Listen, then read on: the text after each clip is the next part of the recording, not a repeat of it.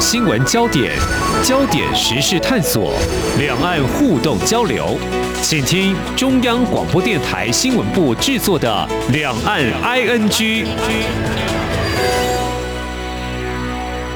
各位听众您好，我是黄丽杰，今天是二零二一年五月十七号星期一，欢迎收听每周一到周五播出的《两岸 ING》节目。三十分钟为您掌握两岸焦点新闻时事。先来关心今天有哪些重点新闻？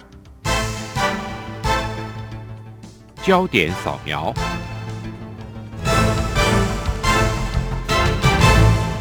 新闻首先关心疫情。中央流行疫情指挥中心指挥官陈时中今天十七号公布，国内今天新增三百三十五例 COVID-19 确诊病例，分别为三百三十三例本土案以及两例境外移入。其中台北茶艺馆一百五十五例，万瓦活动室相关八十六例，南部进香团有六例，狮子会社团群聚相关五例，宜兰游艺场群聚相关有三例。疫调当中有三十八例群聚关联不明者，四十例相。疫情调查持续进行中。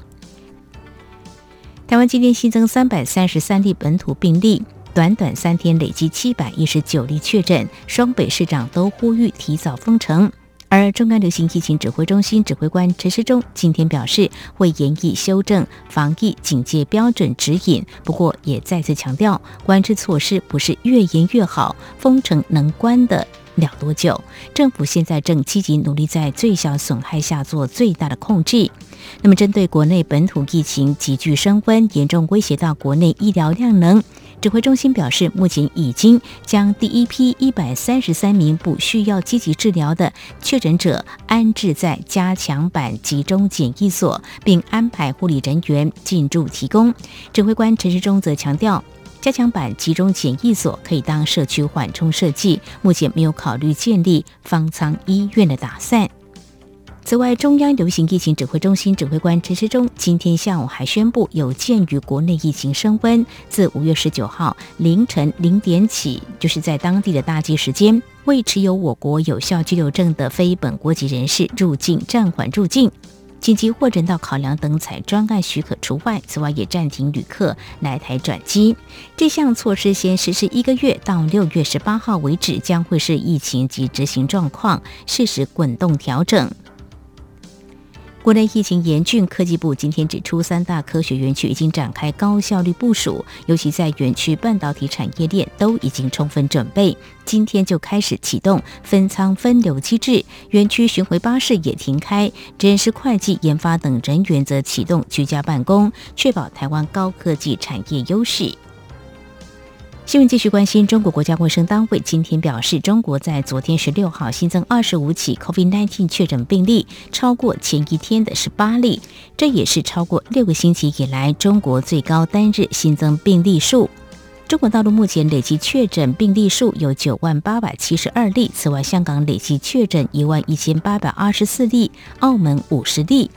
不过，针对台湾疫情突然加剧，香港当局今天起进一步收紧台湾抵港人士的防疫措施，包括酒店隔离检疫期有十四天，增加到二十一天，以及可能不让非香港居民入境。相关焦点：彭博上个月底公布最新全球防疫韧性排名，针对全球五十三个规模超过两千亿美元的经济体进行评比。其中排行前五名的国家依序为新加坡、纽西兰、澳洲、以色列及台湾，而越南则是排名第十一名。台湾、越南、新加坡原属于抗疫前段班模范生，不过都没有躲过这一波的 COVID-19 疫情攻击。在今天，不仅台湾本土病例来到三百三十三例。就连越南的本土病例也来到一百八十七例，双双突破单日本土确诊病例新高。而新加坡则是新增本土病例三十八例，创下去年四月十四号以来的新高纪录。在台湾苹果日报经营的第十八年，由于不堪营运亏损，无法抵抗数位平台垄断，造成广告流失。同时，加上香港政局加速恶化，新闻自由被打压。五月十四号，台湾苹果日报宣布，从十八号开始停止纸本发行，集中资源发展网站苹果新闻网。而今天，在最后一版的台湾苹果日报头版大大写下了“再会”两个字。告别纸本，并和读者约定在网络的苹果新闻网相见。继续关心疫情，台湾本土疫情持续升温，台股今天慢压沉重，上下震荡将近五百六十点，中场收在一万五千三百五十三点八九点，下跌四百七十三点二零点，失守半年线，成交值新台币四千八百零一点八七亿元。市场担忧疫情恐怕不乐观，跌幅又扩大。国安基金操盘手、财政部次长阮清华今天再次呼吁投资人要关注基本面，而且整体来看，不断有逢低承接的买盘敲入。而因应本土疫情卷土重来，行政院加码纾困特别预算，经济部正研拟新一波纾困方案。全国商业总会理事长许书博今天指出，疫情只有在爆发初期，每天都在变化，产业冲击仍难完整评估。此刻政府有心纾困，也不知从何帮起，商总将等待五月底，若疫情能够趋缓。届时将搜集各业别影响及需求，向政府提出纾困建言。全国中小企业总会理事长李玉佳则指出，纾困重点是要救急不救穷，要优先协助受影响的劳工以及商家。以上就是今天的两岸焦点新闻，稍后焦点探索持续相关的焦点。COVID-19 疫情一年来持续延烧，最近台湾爆发本土病例升温，可能冲击原本预期明显好转的经济发展。而有哪些经济指标首当其冲？另一方面，为何美国因为疫情采取宽松货币政策，导致台股重挫呢？对消费面恐怕会是雪上加霜吗？而目前中国大陆疫情受控，在印度疫情急速恶化之下，因美中贸易战逃离中国的台商还有外企脚步可能会暂缓吗？稍后访问中央大学台湾经济发展研究中心执行长吴大正教授观察探讨。明天的历史就是今天的新闻，掌握两岸焦点新闻，就在《两岸 ING》节目。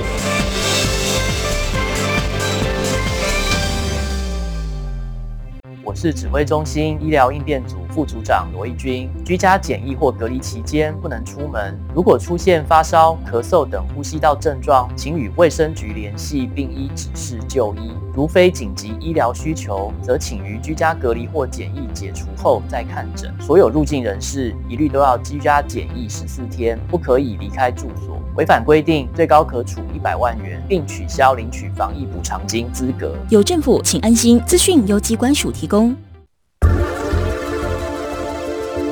最热门的新闻，最深入的探讨，焦点探索。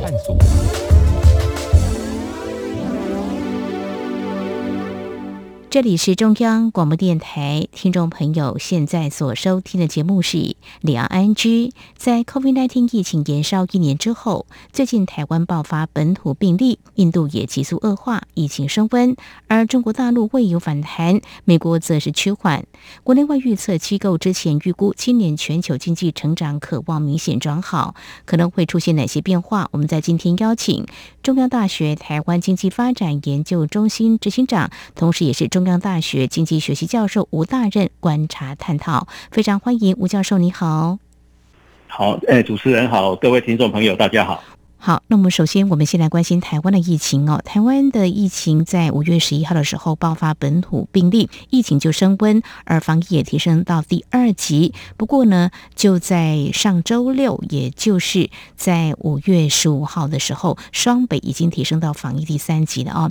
当然，在防疫第二级的时候，大家已经有所警戒了。第三级的时候，恐怕就会比较明显的冲击到工作跟生活。在这个部分的话，如果相较一年前的话，当然，一定会有一些差异的。像去年我们感受到，包括旅游业还有消费方面就已经紧缩了。那么我们也知道，在第一季台湾的经济成长率百分之八点多嘛，啊，那么第二季的经济成长目前看来可能会有一些影响吧。比如说消费这个部分，还有出口，不晓得教授你怎么样来看？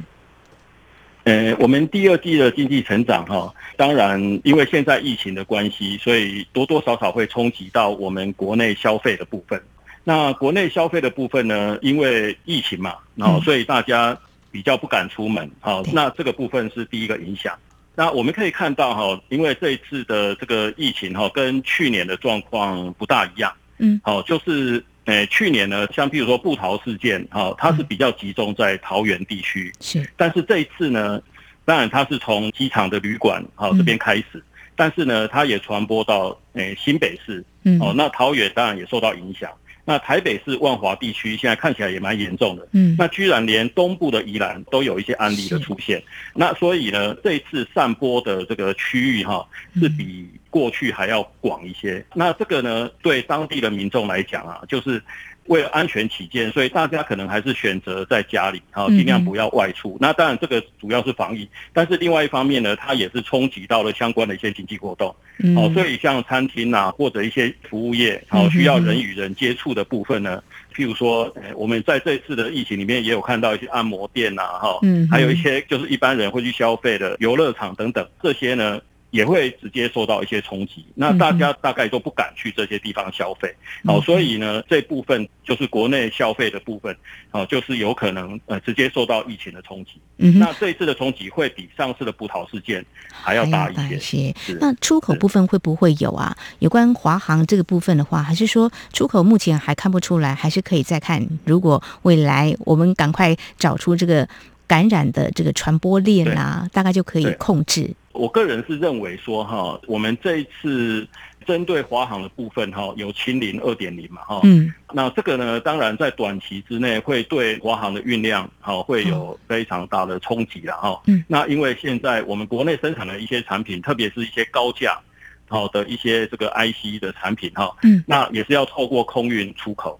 好，那这部分就是华航好有受到影响，所以嗯呢多多少少会产生一些影响。那长荣的部分可能现在还在观察中嘛，哈、但是目前看起来还好一些。不过我个人是认为，现在呢，政府针对华航是采取一些比较严格的管控。那这部分呢，其实是有望在呃月底之前，哈、情况应该可以改善了。嗯嗯，好，那所以我个人对这个部分呢，倒不是太悲观哈。我我是觉得应该是一个短期的冲击。嗯哼，好，我们希望是这样，赶快度过疫情哦。接下来也是一个好消息啦，因为就是施打疫苗，应该算是比较好的对抗病毒的利器嘛哦。那么目前台湾已经在施打 A Z 疫苗，慢慢的购买第二批的国外疫苗也会进来，还有我们的国产疫苗，应该会在七月底之后就开始施打，所以在第三季的经济成长还是会受到些微的影响吗？哎还是说再拉长一点？如果疫苗普打的话，哇，那大家应该就比较可以放心。第四季的经济应该是就可以恢复成长，大致上这样来看，应该是正确的一个趋势吧？对我也是这样看啊，就是我们去年的情况哈，就是疫情刚开始哈，有很多不确定性，也没有疫苗，好嗯，所以大家当然会比较恐慌嘛。但是呢，现在因为疫苗哦已经开始在全球各地施打，特别是美国，哦，嗯所以美国的疫情哦就是有很显著的缓和的现象。嗯，好，那现在比较严重的当然是印度了。那印度本来医疗系统就不好，是，所以它情况就非常严重。嗯但是美国可以慢慢的控制下来，这个对全球的经济哈，绝对是比较正面的哈。嗯，因为美国它一个国家呢，它是全球最大的消费体，嗯。哦，就是美国呢，它的消费比重占全球消费大概是百分之三十几，好、就是有超过三成，嗯哼，好、所以美国它如果疫情可以控制下来，它的消费逐渐的恢复正常的话，嗯哼哦，那对那个全球经济还有全球的贸易量一定会有一些正面的的一些注意啦，哈、嗯哼，但是呢，它相对的哈、也会产生一些问题，嗯哦，因为美国经济的复苏呢，再加上去年有比较宽松的货币嘛，哈、对。货币政策，就是以美国来讲，它就是大幅降息，哈、在去年三月的时候就降了六码。那另外呢，它也是开始执行所谓的无限量的 QE，好、没错，那我们可以看到哈，就是如果我们观察美国的货币供给，我们是用 M two 哈，这个是一个货币的定义。嗯。我们用 M two 来看，呃，去年呢，在疫情之前哈，就是一月、二月的时候呢，美国的货币供给的年增率大概是百分之五左右。嗯然后它开始执行无限量 QE 之后呢，它 M two 的那个年增率呢，马上就跳到百分之二十。哇，哦，飙这个成长非常的大，对。嗯哼，然后到年底呢，甚至升到百分之二十五。嗯哼哼好、哼，那所以说，诶、美国呢，它其实是放出很多钞票，好、是就是印钞的那个数量非常的可观。那这个部分呢，也带动了全球的物价，好、就是有上涨的压力，哈、是嗯那特别嗯嗯是在原物料的部分。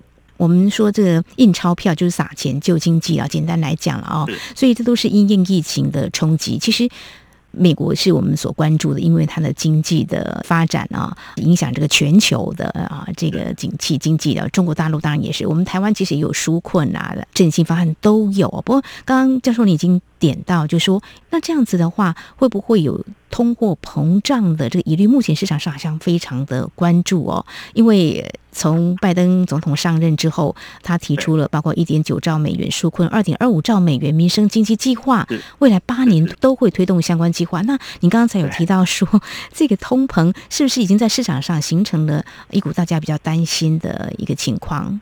对这个部分呢，我想我可以提供一些嗯数据让大家参考。好、就是我们去看美国的这个物价呢，通常我们会注意两个指标，一个叫做 PPI，就是生产者物价指标。这个部分呢，它是代表生产者它的成本面的平均价格。那另外呢，当然就是 CPI，好、就是消费者物价指数。那我们会去看这两个指数哈。嗯那 PPI 的部分呢，因为去年的疫情的关系，所以美国哈它的那个 PPI 从疫情开始发生之后，它就是呈现逐月衰退。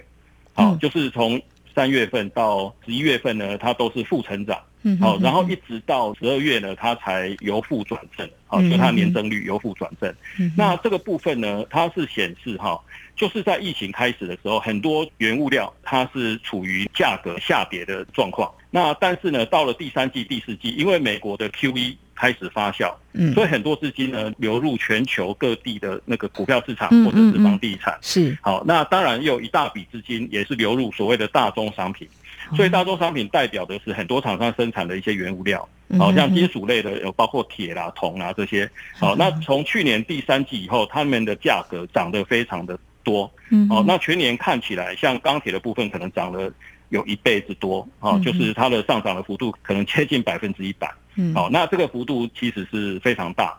那就是你各种生产其实都要用到这些材料，还有另外能源的价格哈、也是大幅上涨。就是原油呢，它在疫情开始的时候一桶不到二十块美金，好，但是呢到了年底已经涨到超过五十块美金，到今年已经涨到六十五块左右，所以它的上涨的幅度也是非常的大。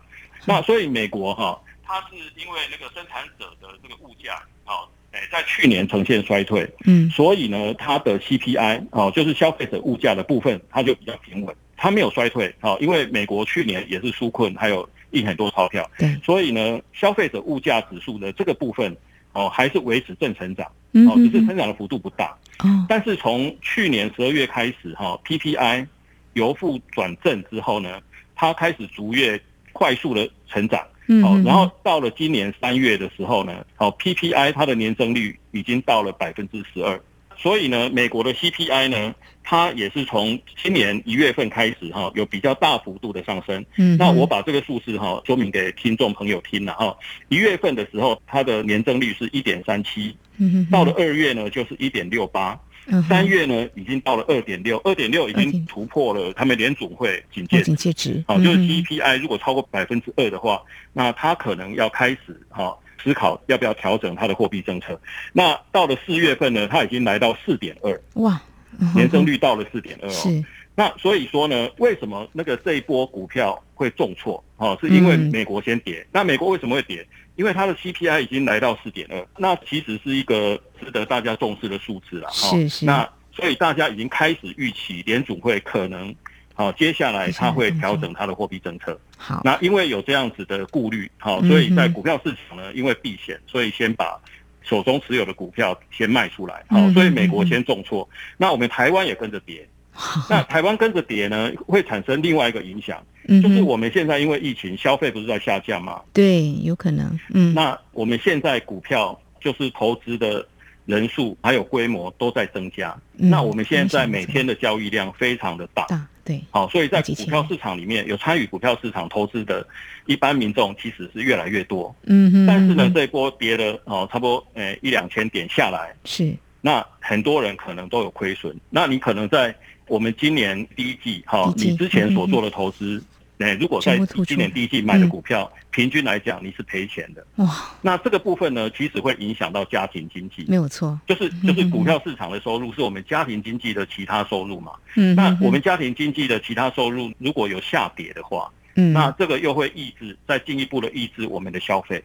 哇，那这样是恶性循环，雪上加霜，没有错，没有错，是好，非常谢谢吴大任教授呢，在我们节目前半阶段帮我们解析的，在台湾最近爆出本土的 COVID-19 确诊病例之后，可能会对消费。啊，会造成冲击，出口也会有些微的影响。特别是啊，我们也关注到美国的疫情虽然是缓解，但是从去年开始呢，陆陆续续有提出不少的这个资金投入入纾困跟振兴方案，要投入基础建设计划。但是目前看来，从呃两个数据来看，包括 PPI 还有 CPI，特别是这个 CPI 消费者物价指数，在今年以来是连续四个月已经都是。成长到这样的一个数字，这个数字看起来可能就会有通膨的疑虑，当然也连带呢。就冲击到台湾的股市，那么在消费面方面，可能又是雪上加霜。这是在我们节目前半阶段先关心到有关疫情之下的一些经济振兴的做法啊，又会有哪些值得关注的面向？稍后节目后半阶段，我们再来谈。刚才我们触及到印度哦，我想我们也可以看在产业面方面，到底在这一波疫情之下，政府的一些相关政策，还有产业投资面方面啊，又受到了哪些影响？我们节目稍后回来。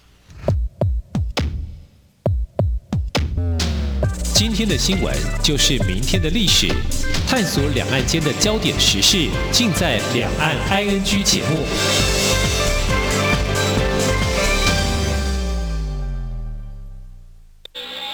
这里是中央广播电台台湾之音。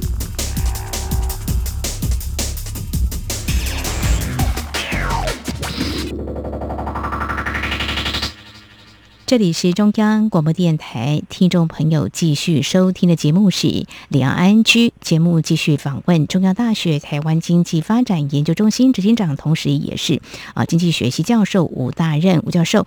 继续，我们就来谈刚才在节目前半阶段，我们谈到疫情之下几个必须要关注，目前看来疫情比较严重的国家。就是印度哦，呃，我们谈到这个印度，其实我们要告诉听众朋友，虽然这个南向或新南向政策，政府都鼓励我们台商去投资，那么实际上台商投资在东南亚或新南向这个地方呢，已经有多年了哦。那么这次印度疫情这么的严重，也不晓得什么时候才能够趋缓哦。所以这样来看的话，对整个生产供应链来说，是不是可能目前看起来或多或少应该是会有些冲击的？有些厂商可能要思考。该怎么办吧？您的看法呢？嗯，关于这个问题哈，我是觉得得利最大的可能是中国。嗯，好，就是呃，在过去几年一开始是中美贸易战，好，那所以说呢，因为从中国出口的产品，好，因为我刚才有提到，美国是全球最大的消费体，那有很多产品哈，在中国生产出来之后，哈，是出口到美国。那这个部分呢，因为中美贸易冲突，好，所以导致。嗯，有比较高的税嘛，好，所以很多厂商呢，他就是想要离开中国到其他地方去投资。那可以去投资的地方，当然除了刚才提到东南亚、印度之外，还有台湾呐。所以我们这几年也有台商回流。嗯，但是当时在中美贸易冲突的这个过程里面呢，我们台商哈，他主要是思考，就是我如果离开中国要去哪些地方设厂。嗯，但是呢，他们的这些考量，其实在当时呢都没有考虑到疫情所产生的影响。好，每个国家它的医疗的系统，好，其实是有蛮大的差异。嗯嗯。好，那相对的呢，东南亚或者是印度，哈，他们的这个医疗体系，哦，还是比较落后。所以我们可以看到，像印度现在的疫情几乎没有办法控制下来，那是因为它整个医疗体系崩溃了。好，还不要说医疗体系，就是人过世了之后呢，要怎么处理这个部分，他们其实也有很大的短缺啦。所以其实这些影响都很大。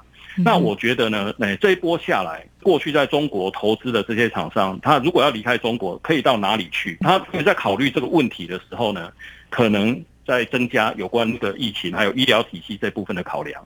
那如果考虑到这个部分，呃，这个东南亚或者是印度呢，他们就会产生一些疑虑了。那这次疫情的发展，但一开始是在中国，但是后来中国好像因为它是比较严格的这个社会管制。然后呢，它的这个医疗系统就是随着它改革开放之后的经济发展，那医疗系统其实还是有跟上来。所以呢，这波的这个疫情到了去年的下半年，那中国基本上算是控制下来，就零星几个地区哈，还有一些确诊的案子，但是基本上它的这个经济，其实在去年第二季以后已经慢慢在恢复。这样的一个对比之下，我相信如果有很多厂商哈，在当时他们可能做了决策要离开中国，但是还没有走。还在寻找地方，但是这些人呢，在经过这些比较之后，有可能就会再留下来。所以对中国来讲，哈，就是一些这个外商逃离中国的这个速度呢，会减缓下来。那这个对中国的经济是有好处的。那相对的，我们台湾哈，就是因为疫情控制的也很好，所以本来搞不好有很多台商原来想到东南亚去，但是经过评估之后，看一看台湾还是比较安全，所以就回到台湾。但是呢，我们现在担心的就是，如果我们这波的疫情没有把它管控好一些的话，有可能会影响到将来台商回流他们的意愿好，所以这个疫情影响层面相当的广泛哦。那么中国大陆目前也正在推这个长达五年的“十四五”规划，呃，他们也投入跟美国相当经费的基础建设设施。一方面有科技研发自主，当然美国也都是有。我刚刚提到，就是如果疫情控制得当的话呢，他们预估今年中国大陆的经济成长率可以达到百分之八点六，因为第一季已经有达到百分之十八点多了哈。对，呃，当然因为比较机器也是低的关系了啊。对对。呃，提到。到台湾这波疫情，目前对我们是很严峻的考验。如果能够度过这一波的话，我们相信台湾应该还可以持续。像我们这几年就吸引包括 Google 啦、亚马逊啦、微软、思科这些企业投资设立研发创新中心嘛，哦，嗯，应该也可以显示说，过去这几年来推动这五加二产业也有一些成效了。还有去年我们政府也在疫情之下。说要推啊六大核心战略产业，包括这科技方面、资讯、数位啦、治安，还有这个健康方面、绿电、再生能源、国防战略、民生战备等等这些。都是在疫情之下，我们必须要努力往前进的哦。当然，也希望跟美国方面在一些科技技术，是不是能够有进一步的合作？像我们看到红海还有台积电就要前往美国投资了哦。这是谈到未来，当然可以继续往前走。不过，当前最重要的就是看台湾的这个啊这一波疫情是不是能够赶快平息。那在目前看起来，台湾如果疫情能够控制得当的话呢，未来六大核心战略产业应该是也能够为台湾是不是在未来在产业发展可以有比较好的表现呢？我不晓得教授您怎么样来看台湾这个战略产业的一个方向规划。呃，其实这些产业的发展哈，就是呃，因为对厂商来讲，它的生产哦，就是要考虑到它的环境哈，是不是有安定哈，然后有足够的能源可以使用了。那我们现在呢，就是刚才提到的这个疫情之外，目前台湾碰到了。最大的问题有可能是像水电的这些问题，嗯，像譬如说我们之前有缺水，好，那竹科的生产呢可能就会受到影响。现在看起来五月呢，在五月底之前哈要下雨的这个可能性也不高，所以呢，从新竹哈一直到台中哈，甚至南部哈台南地区，现在都是我们科技业哈，还有包括我们六大核心产业的重点。哦，就是这些厂商就是设厂的这这些重点的区域。那现在呢，已经有一些这个缺水的一些问题，所以有关水资源的管理，我觉得政府呢，在过了这次的这个疫情之后，哈，可能要花更大的心力，哦，那个长期能够为台湾的这个用水，哦，就是做好一些规划。嗯，好，那天也大停电嘛，哈，所以那个电的部分呢，可能还是有很多功课要做。嗯哼，哦，就是对厂商来讲，这是基本的设厂的一些要求。哦，就是水电哦的供给必须要无虞，那他们才会比较确定可以在我们台湾放心的去做这些生产。那这个部分呢，呃，相关的这些公共建设，就是我们将来我们台湾如果政府。准备要花一些经费去做一些好的基础建设，那这个最根本的问题，好要想办法去彻底解决。嗯哼，好，非常谢谢教授您的建议。投资环境一定要好，要很多条件，能源方面一定要确保它稳定的供应。好，非常谢谢我们中央大学台湾经济发展研究中心执行长、中大经济学系教授吴大任，针对疫情之下，我们台湾、中国大陆、美国还有印度等等这些，怎么样来应应经济的冲击，还有提出哪些做法，未来有哪些关注的焦点？非常谢谢教授您的观察、解析还有建议，谢谢您，谢谢。OK，好，谢谢。